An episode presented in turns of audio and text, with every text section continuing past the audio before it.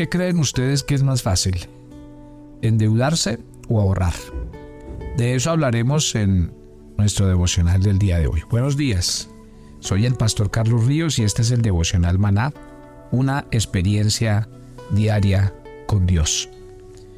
Acuérdense que la Biblia toca mucho el tema acerca del dinero. ¿Sabe qué dice la escritura?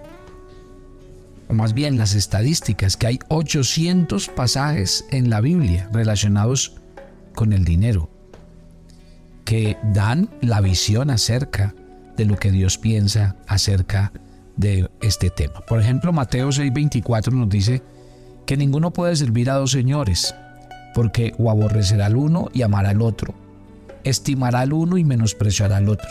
No podéis servir a Dios y a las riquezas. La decisión que tenemos que tomar en el año 2023. Decidimos vivir ahorrando o vivir endeudándonos. Yo creo que esa es una decisión importante y no me cabe la menor duda cuál va a ser la respuesta de ustedes, porque sé que muchos vivimos con un grave problema a cuestas y es eh, estar tapando un hueco para llenar otro, estar con deudas hasta el cuello, y con un estilo de vida que, que no viene bien porque no hemos sido buenos administradores y mayordomos de lo que Dios nos ha dado. Yo quisiera hablar hoy de dos eh, instancias. La instancia de lo que dice la Biblia acerca de las deudas y lo que dice la Biblia acerca del ahorro. Ambos conceptos son muy importantes, que desde la Biblia los examinemos. Mire, usted y yo podemos gastar el dinero dice la escritura, pero lo debemos hacer con discreción y bajo control, usando los principios fundamentales de la palabra de Dios que nos van a ayudar a vivir bien y a salir de la esclavitud financiera. Recuerde que el Salmo 37, 21 dice que el impío toma prestado y no paga, mas el justo tiene misericordia y da. Y Proverbios 22, 7 dice, el rico se enseñorea de los pobres, y el que toma prestado es siervo del que presta. O sea que cuando uno se pone a mirar a la luz de la Biblia, ¿qué producen las deudas? Esclavitud económica. Y como consecuencia traen aflicción, desánimo, conflictos en, a nivel personal. Muchos matrimonios se acaban por el mal manejo financiero. La Biblia una y otra vez, hablando en el lenguaje que hablamos en Maná de disciplinas, la Biblia nos recomienda el control, ¿sí? Eh, nos recomienda el dominio propio y especialmente con temas tan delicados como el uso de las tarjetas de crédito o cuando nos ponen eh, créditos a la mano para que usemos dinero que a veces, cuando menos pensamos, estamos esclavizados. La llamada esclavitud económica no es más que el reflejo de ceder al impulso de comprar a un manejo descuidado del dinero y a la falta de vivir por presupuesto. Por eso insisto que los principios cristianos siempre deben también manejar la parte económica de nuestras vidas.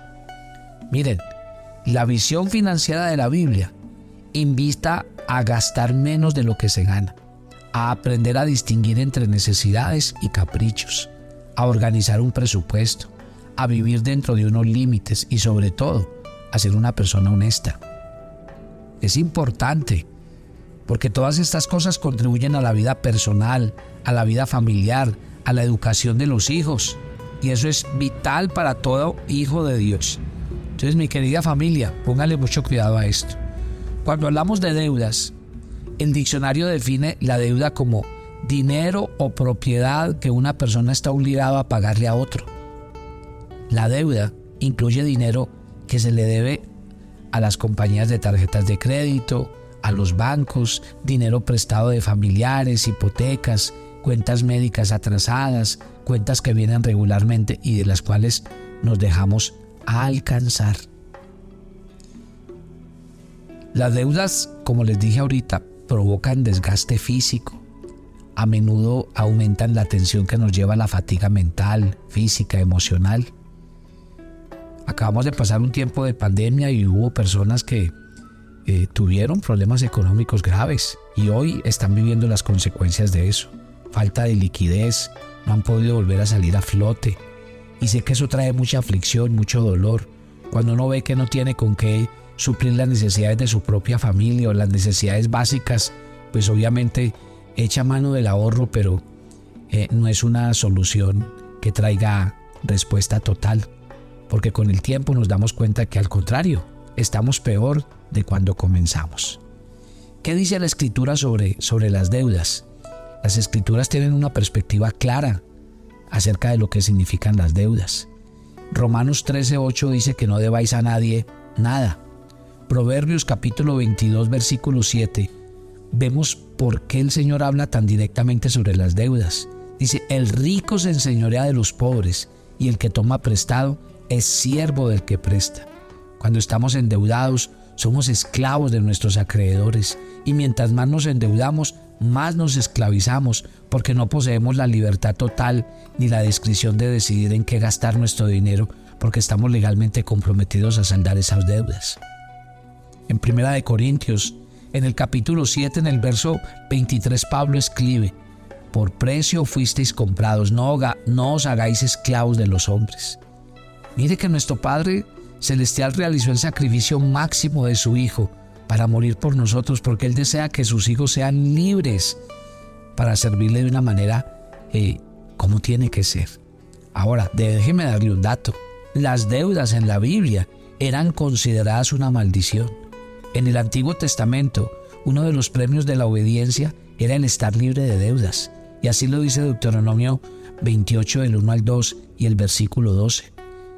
Acontecerá que si oyeres la voz del Señor tu Dios, para guardar y para poner por obra sus mandamientos que yo te prescribo hoy.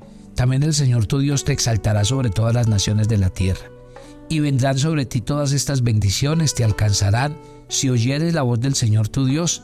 Y mire el 12 lo que dice, y prestarás a muchas naciones, y tú nunca pedirás prestado. Ojo, endeudarse fue una de las maldiciones a causa de la desobediencia porque así también está plasmado en el mismo capítulo de Deuteronomio 28 en los versos 15 y el 43 y 44 cuando dice, Él te prestará a ti y tú no le prestarás a Él. Él será por cabeza y tú serás por cola. Tremendo, ¿no? Entonces, si nosotros no queremos caer en esto, mi querida familia, la Biblia nos dice, primero, tenemos que tomar una decisión. Este es el año de las decisiones. ¿Y qué decisión tenemos y, que, tomar.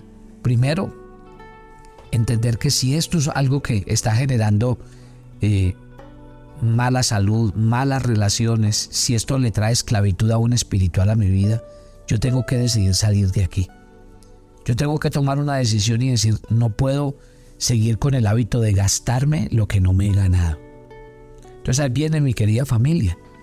Si este año tengo que tomar una decisión entre vivo endeudado o ahorro, entonces yo diría que todo tiene que partir esta mañana de hacer un presupuesto. Ustedes y yo tenemos que vivir basados en un presupuesto. Porque un presupuesto le dice a uno cuánto le está entrando y un presupuesto le dice a uno cuánto sale. Al final de eso, uno sabrá si le está faltando o si con lo que tiene puede empezar a desarrollar otro estilo de vida. ¿Cuál es mi recomendación? Examinen su presupuesto actual y conforme a Él hagan un propósito y oren a Dios y yo sé que Él les va a dar los medios para pagar las deudas. Yo creo que eso es lo primero que hay que hacer. Quitarse ese lastre y esa esclavitud de, eh, de su vida y orar para que ese hábito se vaya de su corazón y entender de aquí en adelante, mire, hay algo que yo particularmente lo he visto como una bendición en mi vida y se la he enseñado a mis hijos. En la economía familiar siempre les enseñé cuando llega el dinero, lo primero que uno saca es lo del Señor, el 10% que le pertenece a Dios y aún un poco más, porque así lo hacemos nosotros. En segundo lugar, deben sacar un 10% para ahorrar y con el resto hacer su presupuesto. ¿Por qué? Por una sencilla razón. Uno no ahorra por miedo, uno no ahorra porque de pronto Dios no le va a proveer, uno no ahorra porque eh, de pronto se va a quedar sin dinero, no el temor no es la base del ahorro. Es que el mundo es real. ¿Y qué pasa en el mundo real? Vea, En el mundo real vivimos con toda clase de apuros y de cosas que no teníamos presupuestadas. Resultaba una, eh, un tratamiento odontológico, eso no lo cobre ningún plan de salud y hay que tener el dinero. Se estalló una llanta del carro y hay que tener el dinero. Y hay un arreglo en la casa que no está en el presupuesto y hay que tener. Si ves que el ahorro es vital, porque el ahorro le permite a uno tener a la mano la provisión de Dios para suplir las necesidades y los imprevistos del día a día. Si ve, ahora, a mí me gustaría que algún día se sentara y viera un ejercicio muy sencillo entre endeudarse y pagar intereses. ¡Wow! Usted no sabe lo que significa. Por ejemplo, comprar algo a 12 meses, a 2 años, y lo que usted tiene que pagar de intereses termina pagando el doble, el triple. En cambio, ¿sabe qué pasa cuando usted ahorra? El mismo dinero que usted ahorra. Si usted lo invierte, ¡wow! ¿Qué diferencia entre vivir endeudado pagando intereses y en, en cambio estar recibiendo dividendos y ver que cada día el dinero progresa y avanza? ¿Qué diferencia? Pero ¿a dónde se hace la diferencia? Muy sencillo. La diferencia está entre vivir una vida de deudas y vivir una vida de ahorro. Pero yo sé que esto no es fácil. Esto es muy fácil decirlo en la teoría. Y más cuando sé que ustedes a veces no tienen grandes ingresos. Cuando sé que a veces lo que se gana escasamente sirve para suplir unas necesidades y no todas. Y a veces podría decir que mientras yo les hablo esto, muchos dirían, es que el pastor ni siquiera se da cuenta de las necesidades en las que vive la gente. No, sí me entero. Realmente sí sé cómo vive la gente. Y sé las afugias en las que muchas personas viven por no tener al menos lo básico y lo fundamental para ellos y su familia. Pero yo lo estoy diciendo en términos generales. Yo creo que esto, este principio de salir de las deudas y el principio de vivir por ahorro es un principio que lo debemos vivir todos, cualquiera sea nuestra condición económica. O sea, eso no depende de la condición, porque eso es un hábito que si se hace, primero nos va a llevar cada día a la excelencia, nos va a sacar de la esclavitud de la pobreza para vivir una vida conforme a lo que Dios quiere para mí, porque Dios quiere que yo viva bien, que yo tenga lo necesario. O sea, Dios no quiere que seamos eh, orgullosos, ni que el dinero nos cambie el corazón. Eso no quiere Dios, ni que terminemos pensando en dinero, ni en volvernos ricos, ni famosos, ni importantes. Ese no es el deseo de Dios y sé que muchos de ustedes no están buscando eso. Pero cuando la Biblia dice que Dios quiere lo mejor para sus hijos, es que Dios quiere que usted viva bien, que usted tenga un presupuesto holgado, que usted pueda tener unas vacaciones al año con su familia, que usted pueda darse algunos gustos en su vida personal. Eso es. Y eso no está mal, eso no está en ninguna parte de la Biblia que reproche que Dios como Padre quiera que sus hijos vivan eh, a toda hora en una actitud de esclavitud, de pobreza, sin ver la bendición de Dios. Pero, como siempre, este tema financiero no depende de Dios. Dios nos da la provisión. Pero lastimosamente lo que uno ve es que mientras Dios nos da la provisión, no somos buenos administradores. Y si uno no es buen mayordomo de lo que Dios le da, uno no puede aspirar que Dios cada día lo bendiga y le multiplique más. ¿Qué decisión vas a tomar con respecto a esta área de tu vida? Si quieren nos escribe en nuestro canal de YouTube, escríbanos. Y si quieren la medida en que nos escribe, le damos algunos consejos. ¿Cómo hago para salir de deudas? ¿Qué pasos dar? ¿Cómo hago para empezar a desarrollar una disciplina y una cultura de ahorro? Agradecemos a todos aquellos que nos están escribiendo y aquellos que lo hacen. Vamos a hablar y a conversar con ustedes y a darles cada día más y más herramientas. Mi querida familia, vamos a orar y vamos a entregar este tiempo a Dios. Padre, gracias por este día. Y yo quiero aprovechar este tiempo para orar, para que saques a tus hijos de la esclavitud financiera, de la pobreza, de vivir esa vida de esclavitud de deudas. Yo quiero que nos permita salir de esa cárcel, de esa prisión. Espíritu Santo, quita ese hábito de nuestras vidas y permítenos desarrollar un nuevo hábito. Y es el hábito de aprender a ahorrar. Permítenos entender que lo que tú nos das es fuente de bendición, pero que tenemos que ser buenos mayordomos y tenemos que hacer cambios totales en esta área de nuestra vida. Yo oro por cada oyente de Maná y te pido que ellos cada día encuentren esa herramienta en sus vidas para que puedan ver la gloria de Dios en lo que emprenden y en lo que hagan. Oro por ellos y los bendigo. Y te pido, Señor, que tú seas supliendo toda necesidad en esa área de cada uno de ellos. Te alabamos, Te bendecimos, te encomendamos este día y nos quedamos en tus manos, en Cristo Jesús. Amén y amén. Y si se quedan conmigo, les doy dos anuncios. El primero es que estamos en una semana de ayuno eh, y queremos que no se lo pierda. Es más, estamos tocando un tema muy delicado y deudas. Ore a Dios, ayune, dígale a Dios que lo saque de ese estado en el que usted está, pero, pero haga algo en lo que Dios lo vea interesado, haga un ayuno verdadero y dígale, Señor, quiero que me cambies, que esta área de mi vida sea libre. Ayune con nosotros estos siete días. Ya estamos en el segundo día. Hoy vamos a estar en vivo desde la ciudad de Ibagué. Si usted vive cerca, lo esperamos para que comparta con nosotros. Mañana seguimos. Bendiciones para todos.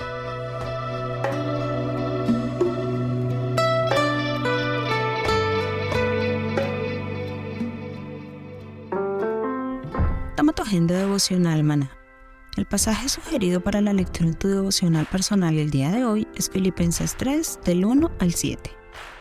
Somos salvos, pero no ha sido por nuestros esfuerzos humanos. Así que hoy ora en agradecimiento por lo que Cristo hizo por ti en la cruz. Te invitamos ahora a que respondas las preguntas que encuentras en tu agenda que te llevarán a conocer cada vez más a Dios y crecer en tu vida espiritual. Y para confirmar tus respuestas, visita nuestra cuenta de Facebook Devocional Maná y nuestra página web devocionalmaná.com.